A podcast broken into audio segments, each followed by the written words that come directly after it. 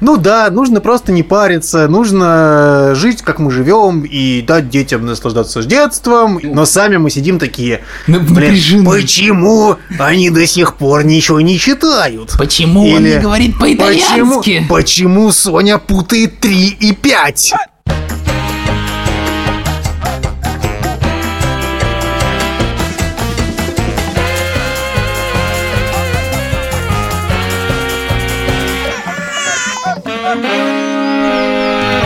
Привет, меня зовут Александр Барсенко, и это подкаст «Сперва роди». Подкаст, где мы рассказываем о родительстве, но при этом не даем никаких советов, а только делимся своими тревогами, переживаниями и смешными историями. Детей, которых я постоянно обсуждаю в этом подкасте, зовут Петя, ему 14 лет, Тише 11, а Мане 9. Привет, меня зовут Владимир Цибульский, моей дочери Соне 3 года с лишним. Не забывайте ставить нам оценки в Apple подкастах, потому что чем больше оценок вы ставите, тем больше людей узнает про наш подкаст. Чем более интенсивно вы ставите оценки, тем выше наш подкаст в рейтингах, э, тем больше людей его увидят. Привет, меня зовут Юра Сапрыкин, а у меня есть сын Лева, ему 3 года и 4 месяца. Пишите нам письма на адрес сперва роди собака либо-либо ру, а также подписывайтесь на наш инстаграм сперва роди. Партнер этого сезона Яндекс Музыка, где есть песни не только для взрослых, но и для детей, и не только песни, но и подкасты, и сказки, и все на свете. Заходите в Яндекс Музыку, ищите раздел для детей, и все для детей в этом разделе. Вован, а какая сейчас любимая детская песня у Сони? Песня Крошки енота. От улыбки станет всем светлей. От улыбки даже радуга зажжется. Зажжется? Радуга зажжется. Поделись улыбкою своей, и она к тебе не раз еще вернется. Скачивайте приложение Яндекс Музыки, И вам не придется слушать эти песни в исполнении нас. вбивайте промокод сперва роди и слушайте 60 дней бесплатно. Только помните, что этот промокод работает только для тех, у кого раньше не было никогда подписки на Яндекс Музыку, у тех, кого была, у тех промокод не сработает, но вы можете кому-нибудь про это рассказать, что вы в подкасте «Сперва ради» обнаружили промокод «Сперва ради» и с кем-нибудь поделиться этим промокодом. Естественный загон от Александра Борзенко. Естественный загон – это что-то как бы из фермерской темы, конечно. Да, да, тоже показалось. Живая изгородь, естественный загон. Я когда-то уже признавался в этом в подкасте, но я сейчас говорю абсолютно буквально. Иногда я просыпаюсь ночью или утром. У меня утром есть такой специальный период, когда моя голова полностью занята какой-то тревогой. Я просто там просыпаюсь до будильника, и реально вот у меня есть полчасика до будильника, и полчаса полный вообще кошмар происходит. Обычно это про работу, но иногда про детей. Недавно это обострилось. В общем, Идея такая. Мне все время кажется, что я недостаточно уделяю времени детскому образованию. И что мы все время что-то пропускаем. Вот вокруг куча детей, они чем-то там занимаются, они ходят в какие-то секции, кружки, учатся в каких-то школах, которые очень требовательны по всяким академическим штукам. Да, у нас могут быть какие-то претензии к этим школам, но вот смотрите-ка, все-таки они выходят, они хорошо знают английский. Обычно это выливается в то, что я на следующий день начинаю спорадически детей распихивать по всяким занятиям. Расскажи, куда ты распихал детей э, сейчас. Да, мы видели там Маня сзади тебя с метлой бегает. Да, Маня в Хогвартс у нас отправляется. Она будет ловцом. Как раз ей скоро 11. Кстати, да. Как раз я люблю сов. Купи бородатую неясыть. Я уже рассказывал, что на карантине было светлое пятно в моей тревоге, потому что Маня занималась на онлайн-курсе микрозоологии. Спасибо ведущему подкаста «Голый землекоп» Илье Колмановскому. Он одолжил нам микроскоп, и Маня реально с большим интересом смотрела в этот микроскоп и вот с помощью преподавателя что-то такое изучала, записывала и так далее. И сейчас я решил просто к этому вернуться, потому что Николай Ковалов, который ведет эти занятия, он устроил новый курс. Вы, кстати, можете найти его в ТикТоке «Собака испытатели природы», «Исп природы» это называется. И Я Мане записал на этот курс. Там 20 занятий, самые разные. Там просто подписываешь в Телеграме, в общем, смотришь. И сейчас, например, Маня делает какую-то экосистему. Я прям смотрю на это и радуюсь. А до этого мы проводили какое-то исследование про муравьев, загоняли их на какой-то сахарный сироп и смотрели, хорошо ли муравьи различают цвета. Или так же, как ты. У вас контрольная группа – это папа. Борзян, ты правда не различаешь цвета? Я различаю цвета, просто не все. А муравьи правда различают цвета? Вот на самом деле не очень понятно, потому что они все побежали на красный. Чего, чего не надо делать, когда вы переходите дорогу. Кстати, да, мы советов не даем, но на красный лучше не торопиться. В общем, они все побежали на красное пятно, и оно было самым популярным. Но после того, как они дожрали красное, они также перешли там на желтый, на зеленый и какие-то еще цвета, которые я не очень различаю. Но суть в том, что красный был ближе всего к потоку. То есть, э, возможно, они просто побежали на ближний. Спасибо за эту минуточку науки, Александр. Борзен, мне очень хочется рассказать здесь историю про то, как мы с тобой э, ели ягоды в лесу. Давайте. Мы с Борзенко поехали смотреть птиц и лазили с ним по лесу, что-то долго-долго-долго, в поле полазили, там-сям. Типа обычный И потом такой. он говорит, пойдем-ка по тропе. Мы пошли по тропе, а там просто какое-то изобилие ягод. Хочешь черника, хочешь голубика, хочешь другие ягоды. Я оторвал эти другие ягоды и Борзенко показываю. И говорю, Борзен, а это можно есть? Он говорит, конечно, можно. Это же брусника. Ну, я поел. А, Что было дальше? мы про- проходит два часа, типа мы возвращаемся домой, и я рассказываю Шуре, мы там ели и голубику, и чернику, и бруснику. И она говорит, вы что, дураки? Брусника еще через два месяца будет, или как там. И тут я понимаю, что Борзенко не различает цвета. Она говорит, а какого цвета были эти ягоды? Я говорю, черного. Это была Она- идея. Она говорит, брусника красная. Но потом каким-то образом я нагуглил, что это была водяника, и, к счастью, ее можно есть. Короче, как в Инстаграме бывает, ты вешаешь фотку, и там все дети такие очень милые, что-то милое делают, и все это лайкают. А за кадром часто остаются какие-то скандалы и так далее. И вот у меня с этими занятиями биологии у Мани ровно то же самое. Потому что я все так рассказал, ну вот такую экосистему она Ну, делает. я уже хотел сказать, хороший отец. Полная шняга. Просто я все время преследую Маню, потому что там эти видосы приходят, задания. Маня их обычно игнорит. В основном она проводит время в экране, и просто к этому добавляется, что вот я все время над ней коршуном кружу и говорю, ну давай, давай. Обычно я стараюсь, типа, по-доброму заинтересовать. Но вчера я сказал Мане, что, типа, я больше не буду, наверное, за ней бегать, потому что я понял, что, видимо, ей это неинтересно. И просто, типа, грустно, потому что мне кажется, что это круто и весело. Блин, я сейчас заплачу. Я тоже. Борзин, ну хочешь мы с тобой экосистему Мне это сделаем? нравится. Вообще-то да. Просто наплевала на это. И, в общем, это возымело некоторый эффект, потому что Маня сегодня ко мне подошла и сказала, давайте поделать экосистему. Мы сгоняли в магазин, там нужно были какие-то семечки или горох, чтобы его прорастить. Мы купили горох, приезжаем, и Шур такая, ну вы умные, конечно, ребята, все понимаю, но из этого гороха у вас ничего не вырастет. Но это не брусника. Нет, ну просто он уже там, типа, консервированный в собственном соку примерно. Вот, ну, в общем, такая история. Борзен, мы тебе... вот- Давай похлопаем тебя. Спасибо. Я, я честно старался быть хорошим отцом, чтобы вы поняли. Ты купил фасоль, молодец. Я вообще Борзенко слушаю и... И завидую. Да, и завидую, потому что мы же провели эксперимент и Мгм. оставили Соню одну с моими родителями. Соня находится без нас уже неделю, впервые в своей жизни. Это нереально. Поэтому мы никаким ее развитием, соответственно, не занимаемся. То есть э, им занимается сейчас бабушка ее. Был смешной момент. Мама предложила Соне позвонить родителям, Мгм. а Соня говорит, нет, не будем звонить, они все равно за мной сейчас не приедут. Офигеть, то есть вы со Шмагуном успели самое главное привить ребенку рациональное мышление. Я помню, ты любил книжку про Гарри Поттер рациональное мышление. Да, да, да, да. Но нет, Соня на самом деле дико круто воспринимает то, что она осталась одна, в смысле очень понимающе. То есть мы ей сказали, мы приедем, тебя заберем, и потом поедем в Ригу. И мама рассказывает, что она сама, значит, э, ходит что-то и такая, ну где мои родители? И потом сама через секунду, они уехали, но потом они приедут, меня заберут, и мы поедем в Ригу.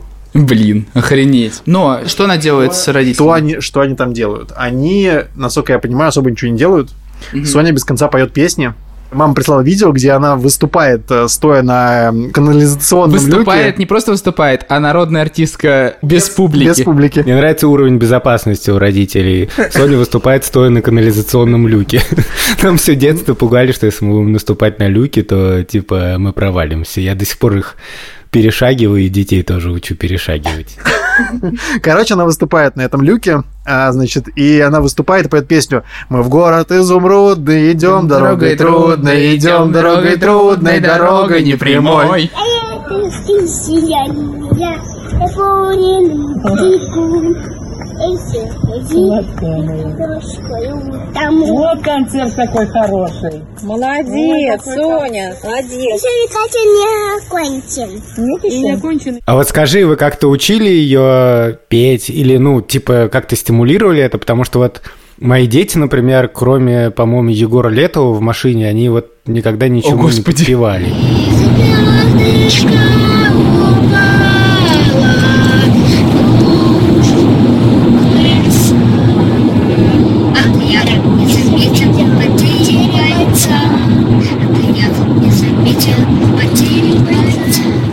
естественно, мы не заставляли ее никак петь и разучивать песни, просто обычно Соня устает, а нам нужно куда-то идти. И чтобы она шла, мы начинаем петь песню, что мы в город изумрудный идем дорогой трудной, потому что они идут по дороге, как бы, и типа мы идем. Но Соня часто возмущена по этому поводу, и она говорит, не пей, не пей, Папа, не пей!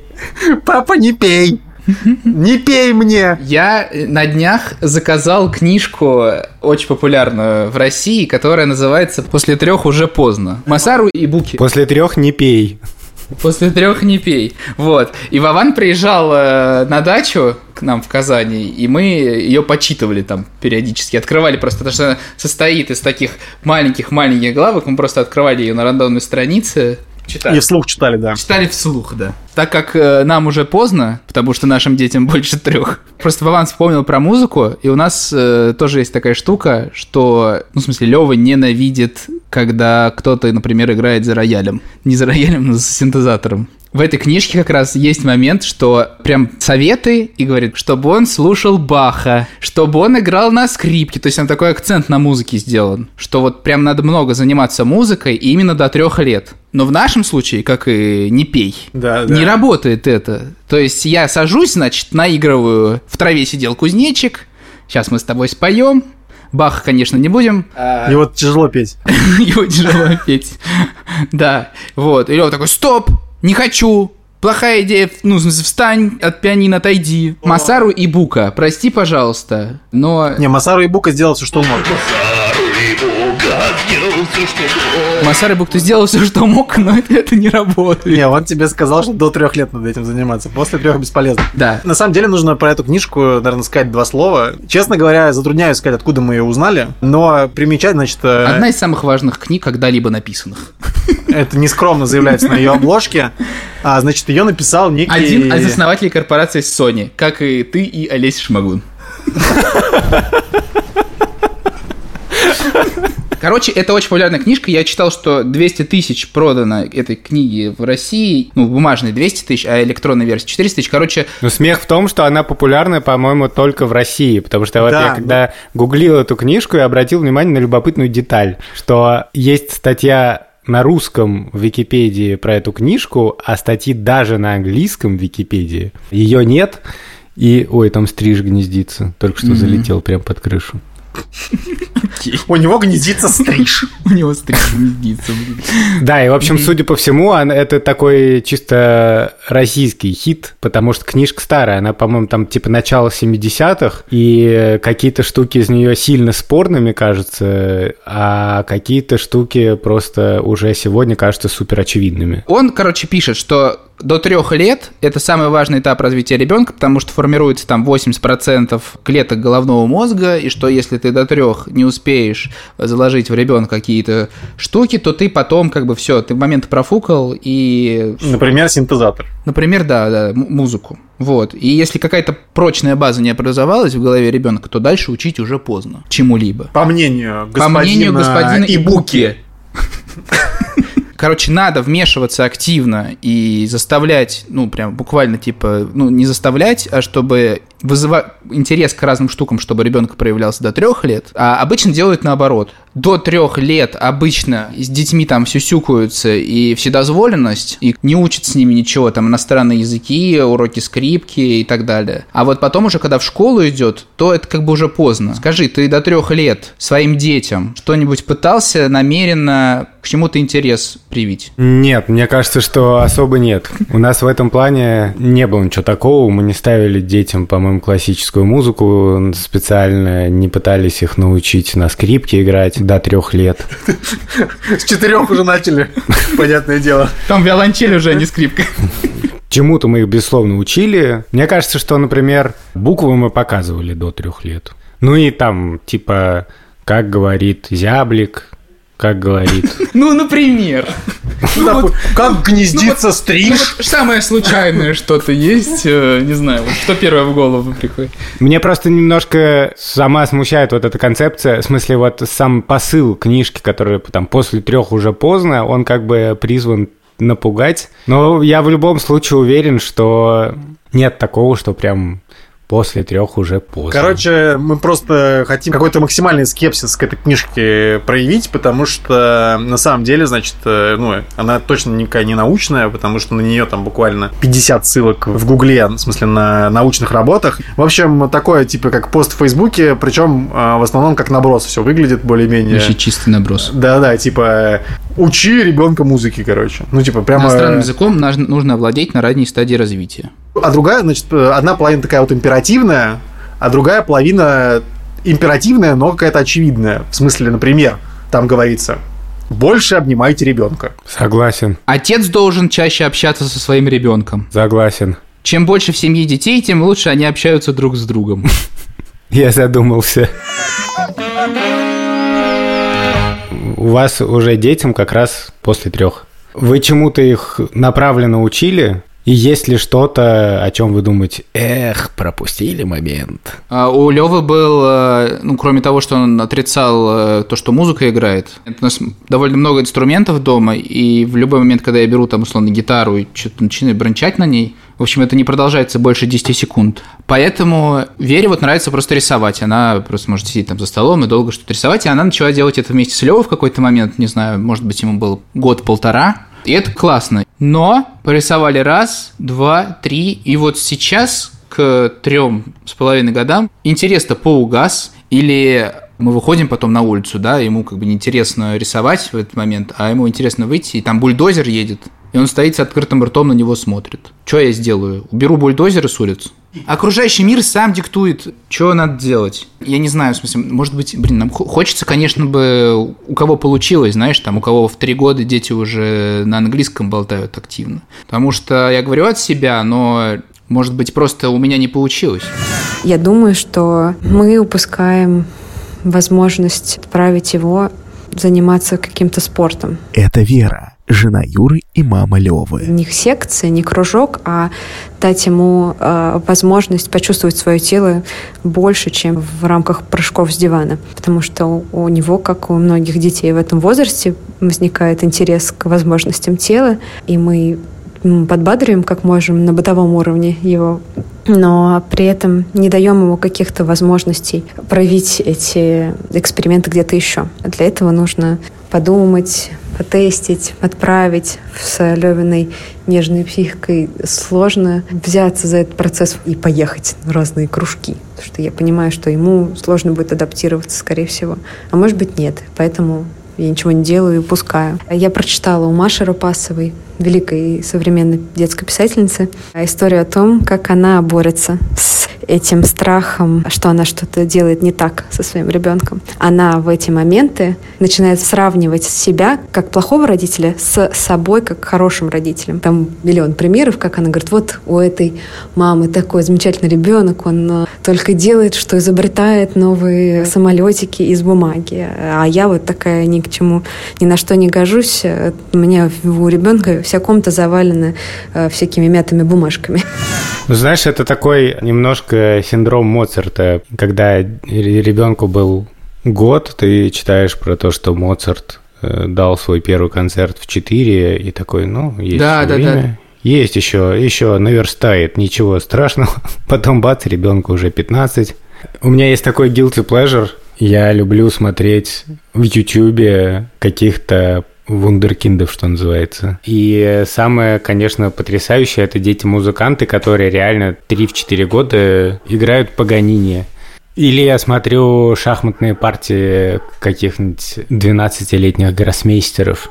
И я не могу сказать, что там, я думаю в этот момент прям, блин, Почему мои дети не такие? Ну вот просто есть этот прессинг постоянный, вот какой-то вот этой успешности. Я не понимаю, вот как найти грань, потому что я понимаю, что я точно не хочу быть родителем, который растит вундеркинда. Вот точно. Я видел таких родителей, я видел таких детей, и мне кажется, что это абсолютно точно не мы. И чё, как они? Слушай, ну знаешь, когда ты видишь обычно такой самый популярный комментарий, такой, ну, у него нет детства. Это тоже на самом деле совершенно не всегда так. Но ты же согласен, что вот интерес к шахматам, он условно от тебя идет. Но это твой интерес в первую очередь. Расскажи, как ты их полюбил. Ну, сейчас я, честно говоря, уже не хочу, чтобы дети занимались шахматами. Если кто-то из них реально сам проявит интерес, то, конечно, я всячески поддержу, но гораздо аккуратнее, чем это было с Тишей. Просто смех в том, что мой интерес к шахматам проявился, типа, когда мне было уже лет 30. Потому что в детстве папа нас учил играть, но я все время зевал фигуры, и как-то все это вписывалось в некоторый мой образ такого рассеянного ребенка, который не очень-то может сконцентрироваться, сосредоточиться, и поэтому считалось, что вот математика, шахматы – это не мое, Папа меня пытался как-то поощрять, и как-то наоборот он считал, да, что шахматы мне помогут учиться, но как-то было мало успеха в этом. То есть, не знаю, у меня, видимо, мало чего получалось. Но я всегда как-то не знаю, умел играть, в принципе, считал, что я это очень плохо делаю, а потом в какой-то момент, как э, у многих, мне кажется, было, потому что я просто установил приложение Chess.com, стал играть и выиграл первую партию какую-то, да, и я подумал, хм, блин, оказывается, я что-то умею. И как-то, в общем, стал учить детей. И потом вот Тиша увлекся, и потом вот была эта история, про которую я, в принципе, подробно рассказывал, но для тех, кто нас раньше не слушал, расскажу, что я так активно занялся, в общем, Тишиным шахматным образованием, что очень быстро шахматы ему надоели. А я как-то продолжил. В общем, смех в том, что это реально совершенно не детский интерес. После трех явно еще не поздно, потому что у меня это было, считай, после 33. Хорошее опровержение. Я пока у Вана спрошу. Было ли у тебя что-то такое? Что я в детстве любил? Что ты полюбил в какой-то момент благодаря кому-то, у тебя сформировался интерес, и тебе это нравится? Ну, вот у меня как бы такого что-то даже и нету. А, И я даже как бы вот реально как бы обсуждаем, типа там, что мы там при- пытаемся научить наших, Ну. наших детей. Я даже ничему как бы особо не пытаюсь реально научить. Я тоже. Ну вот ты... Мы сидели сейчас на даче Да. с Олесей. Олеся говорит, я хочу, чтобы она занималась чем? Фигурным катанием Да. и скрипкой. Она уже смотрела фигурное катание, и ей очень понравилась Туктамышева и Елизавета. Это Олеся, жена Вована и мама Сони. Она всех потом называла Лиза, Лиза. А также она играла в теннис. И она еще играла в теннис, да, на пляже. Недавно она кидала мячик. Вернее, я ей кидала мячик, она отбивала. И мне кажется, у нее отличный удар.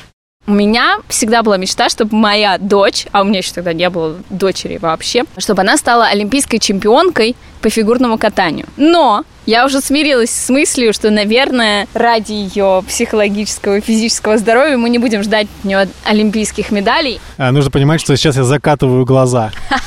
А если нет олимпийской медали, то просто отдавать на фигурное катание, я считаю, нет никакого смысла. Поэтому фигурное катание это только если идти на Олимпиаду. Но про теннис, да, нет, теннис это крутой спорт. Ну, я сама его обожаю. Это просто лучшие часы в моей жизни, когда мне удается выйти на корт. Поэтому я думаю, что если Соня будет, ну, так неплохо играть в теннис, это будет очень круто. Ну, и не обязательно быть олимпийской чемпионкой. Да, в теннисе не обязательно. Очень хорошо. А плюс почему-то все теннисистки очень красивые. Почему так? Ты думаешь, совпадение? Я не буду оценивать. Пройден. Проверка пройдена. А ты, типа, говоришь, это фигня. Не, я говорю, что фигурное катание это э, очень травмоопасная штука. Для души и для тела. Для тела, в первую очередь. И для души, если ты это ретуберит. Но в ответ тебя Олеся спросила, ну а тогда предложи свое. Я предложил футбол. Ну футбол это ты так просто вбросил, я хочу Нет, футбол. не просто вбросил. Для меня есть аргументы, что это менее травмоопасно, чем фигурное катание, Мгм. и более разнообразный вид спорта, и командный вид спорта. Мгм. И мне кажется, что он по всем по этим выигрывает Но- у фигурного катания. Еще же может исходить интерес как бы не только от тебя, а то, кем ты восхищаешься. Например, тебе нравится какая-нибудь актриса. И ты хочешь, чтобы на актерские курсы, например, она пошла. То Я? есть тебе какая-то нравится сфера, в которой ты, возможно, сам не очень задействован и в этой сфере мало чего умеешь, но Я ты хотел бы, чтобы Соня это делала. Нет, я ничего такого не хочу. Нет, хоти. Нет, не хочу. Я сейчас вспомнил хорошую цитату от... э, Черчилль? Да, Уинстон, Поли- Уинстон Поливанов, ведущий подкаста... э, Про деньги. Британского подкаста э, Money Is Are coming. Is Coming, да, правильно говорить? Или Are Coming? Они же уже пришли. А, деньги пришли. Has, have, Has- has come? Has came? Хэскам. Кам ким кам. Хэскам. Has come. Мани хэскам. Money has come. Это правильно? Господи, уроки Эльдар, не вырезай это. Как говорил ведущий британского подкаста Money Has Come Уинстон Поливанов, главное детство должно быть счастливым. Я согласен. В плане того, что что бы там ребенок ни делал, лишь бы он был доволен. И вот меня все это все время это радовало, что Поливанов все время себя так ведет с Марусей.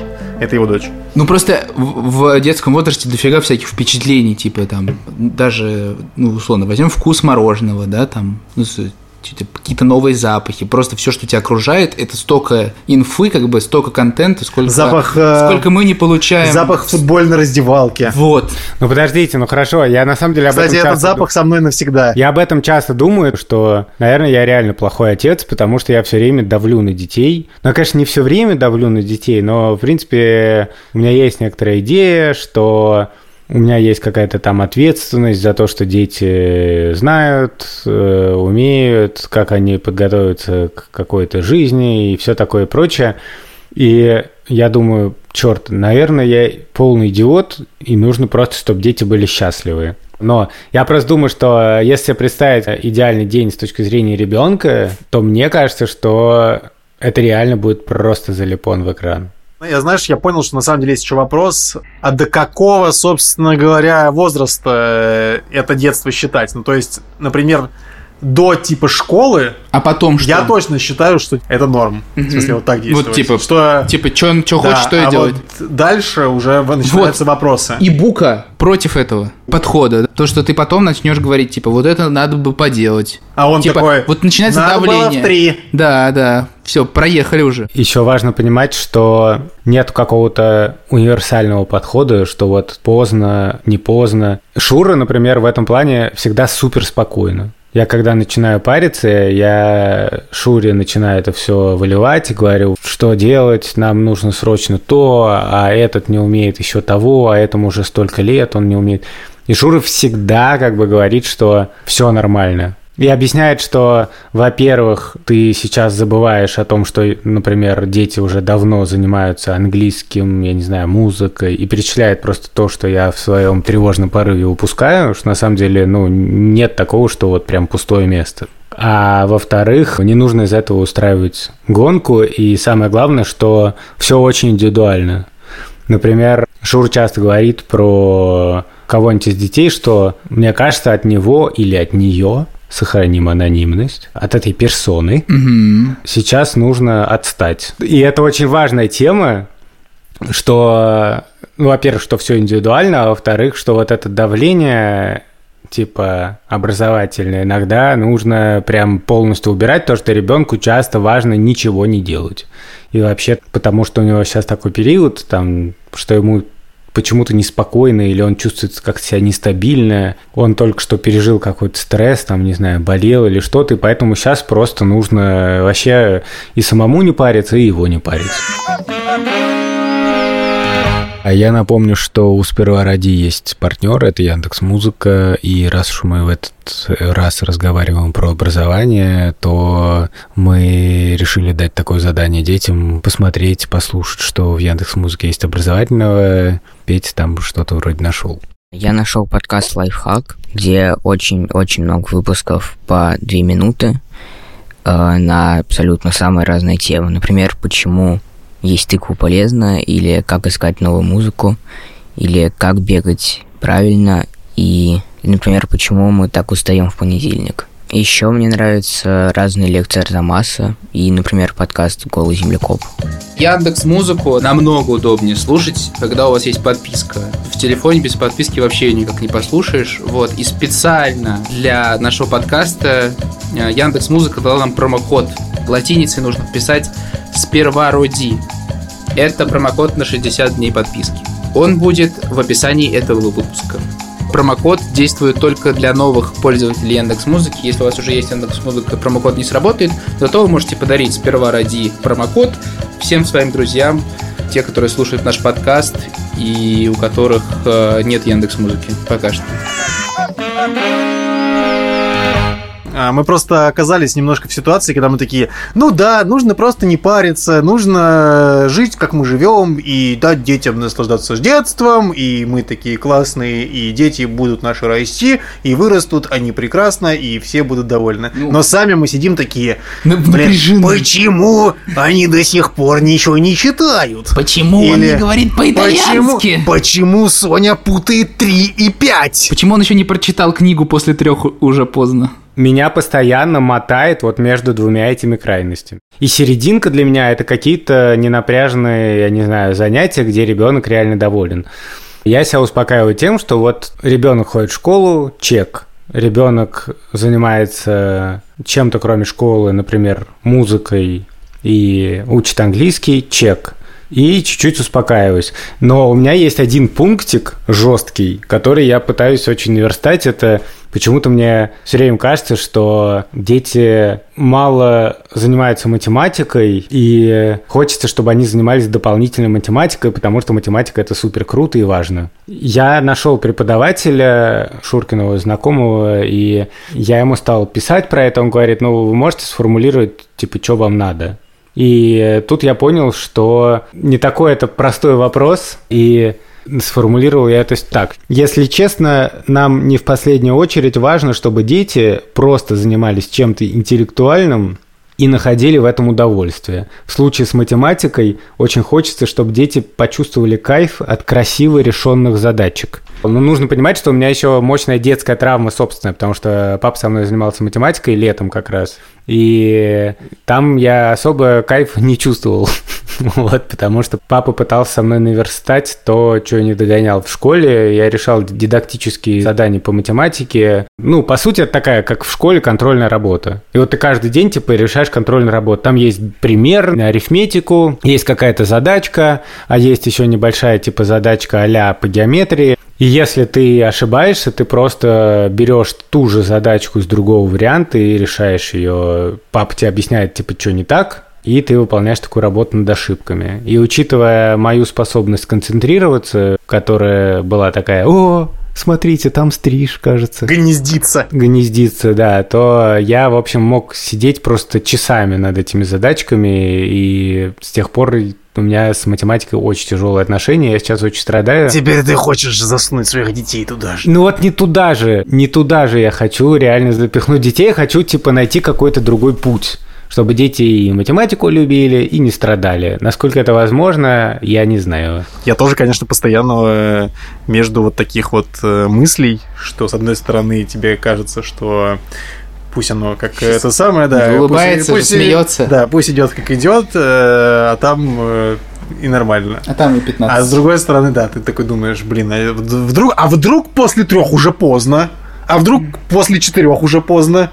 И тебе нужно до четырех что-нибудь успеть. Ну, ты собираешься предпринимать что-то? Не особо. Сейчас, ну, типа, может быть, мы рисуем там немножко с ней, да, что-то там. э, А, Соня обожает читать книжки. Это Мгм. вот, вот, вот, вот что меня успокаивает. Соня обожает читать книжки, может... э, ну, в смысле, сколько ты их читаешь, столько ты их читаешь, и она требует еще, еще, еще, еще. И я надеюсь, что ей понравится читать, и она сама потом будет читать, и все будет читать, и, в общем... И она- просто здорово, что Да, читает и книжки. все она будет узна- узнавать, в общем, из Да. книжек, да. С чтением отдельно, конечно, засада, потому что я все время тоже говорю детям, что вы ничего не читаете, но при этом, как я уже говорил в каком-то из выпусков четвертого сезона, ну, я тоже утыкаюсь в телефон часто и там в какой-нибудь YouTube, вместо того, чтобы сесть читать книжку. И я стал думать, что так как известно, что для детей скорее важнее пример родителей, чем какие-то мои нотации занудные, то, может быть, надо на этом сосредоточиться и как-то выстроить так свою жизнь, чтобы ты мог, не знаю, почитать книжку. Смотрите, дети, я читаю книжку, видите? Пап, ты ее вверх ногами держишь, ничего. А там телефон в книге такой, Влад, между страниц. В детстве такое бывает, э, ну, не у меня, такое было, потому что я читал довольно много, а вот э, у детей, у разных, э, например, у моего троюродного брата так было, типа, ты должен прочитать сегодня, там, 20 страниц. Да. Ты такое, не- ты такое не, не практиковал? Только что практиковал. Мы с Тишей ездили ловить рыбу. У нас, во-первых, состоялся совершенно потрясающий разговор по дороге на рыбалку. Тиша меня спрашивал, как меня наказывали в детстве. А потом мы в лодке поплыли, в общем, в озеро. Не особо что-то у нас клевало, но Тиш в последнее время, в общем, его очень беспокоит вопрос денег. И он все время спрашивает, как ему добыть, короче, денег, чтобы вот купить, например, какую-то там игру для PlayStation. В общем, и Тиша стал что-то такое спрашивать, и я не помню, каким образом, в общем, мы докатились до того разговора, что вот если бы Тиша прочитал бы вот какую-то там книжку, то в качестве стимула я бы ему мог бы подарить эту игру. Ну, игра довольно дорого стоит, так с бухты-барахты я бы не стал ее дарить. Уроки английского. С бухты-барахты. From the Barakta Bay. И я тут же вспомнил наши детские системы вот с этим стимулированием, что нам тоже давали деньги за какие-то заслуги, типа за пятерки, а за двойки меня штрафовали. Жесть. Это был все локальный такой период, и ни черта не работало. И я понял, что я этого не хочу на самом деле. Мне неприятно создавать вот это чувство давления, потому что я чувствую, что дети из-за него часто страдают. С Петей был очень крутой случай, потому что Петя как раз, в отличие от всех, мне кажется, детей, чувак, который легко учится. Ну, ему как-то все легко дается, надо там в виолончели заниматься. Ну, окей, да, это окей. Причем все сам. То есть он иногда ко мне приходит за несколько часов до занятий и говорит, слушай, а ты не знаешь там вот это как надо? И в какой-то момент мы с ним остались дома одни, и вдруг ко мне приходит Петя, я сижу, типа, работаю, и Петя ко мне приходит, говорит, слушай, а я тут пасту приготовил, хочешь? Я говорю, окей. Я думаю, неужели, неужели к стакану воды полагалась еще и паста? И я, и мы, я пошел, и Петя приготовил как-то умопомрачительно просто вкусную пасту, причем такую, которую я никогда не готовил. И неожиданно у нас такой организовался обед на двоих. Я что-то стал с Петей говорить про то, что вот сейчас такой крутой момент, что тебя учеба особо не гнобит, там, ну, в смысле, у тебя не супер большая нагрузка, и, может быть, ты хотел чем-то заняться вообще, чем хочешь. А, он до этого еще пошел э, слушать лекции такие по истории, ну, там занятия были по Зуму, и ему очень понравилось. Я говорю, ну ты не заморачивайся на, только, на обязательно только гуманитарном, там можно что-нибудь вообще нестандартное, какие-нибудь прикладные курсы какого-нибудь мастерства. И Петя что-то подумал-подумал и сказал, что вот он бы хотел, в принципе, наверное, какие-нибудь кулинарные курсы. Я такой, черт, это же очень круто, отлично. Начинаю гуглить, нахожу какие-то курсы супер-супер дорогие, понимаю, что это не вариант, и пишу нашему другу Ивану Шишкину, ресторатору, и говорю, слушайте, как вы думаете, есть какие-то такие курсы? И Шишкин говорит, а пусть он ко мне приходит на кухню и будет у нас стажером. И я такой, блин, ну, ему 13, он говорит, ну ничего. И я страшно воодушевился, и я говорю, Петя, вот, слушай, есть такая тема, это гораздо круче всяких курсов. Но в итоге Петя что-то там сначала откладывал это, откладывал, потом сказал, что все-таки ему это неинтересно. С одной стороны, я огорчился, а с другой стороны, я вдохновился тем, что на самом деле, насколько просто придумать вот какой-то движ. Понятно, что не факт, что он стал бы поваром, и не факт, что там обязательно ему надо становиться поваром, но это был бы какой-то крутой опыт, который расширяет его горизонты. И вот это меня дико вдохновляет. Я просто хотел сказать, что э, все, кто нас слушают, в общем, знаете, что мы сами э, просто не знаем, что делать. Короче, мы не даем никаких советов, и мне кажется, что в этом выпуске особенно. В общем, как всегда, главный вывод – не нужно слишком сильно волноваться, видимо. Ой, это был подкаст «Сперва ради». Меня зовут Александр Борзенко. Всем большое, большое спасибо. Спасибо, меня зовут Юра Сапрыкин. Пожалуйста, присылайте нам письма на почту сперва ради собака либо либо ру, оставляйте отзывы в Apple подкастах, расшаривайте новые эпизоды, подписывайтесь на наш инстаграм сперва ради. Спасибо всем, кто помогает делать нам наш подкаст. Это студия либо-либо, а именно продюсер Вика Кремер, редактор Андрей Борзенко, саунд-дизайнер Ильдар Фатахов. В общем, всем большое спасибо и до следующей недели. Пока. Пока. Счастливо. Нормально? Не, что? Хороший конец. Да не знаю, он какой-то замудрый, да, я еще... Замудрый? Ну, у нас да, всегда я... замудрый. Не, я хотел... Он на табуретку встает всегда в конце же. Борзенко даются 100 рублей, что слез с табуретки. А.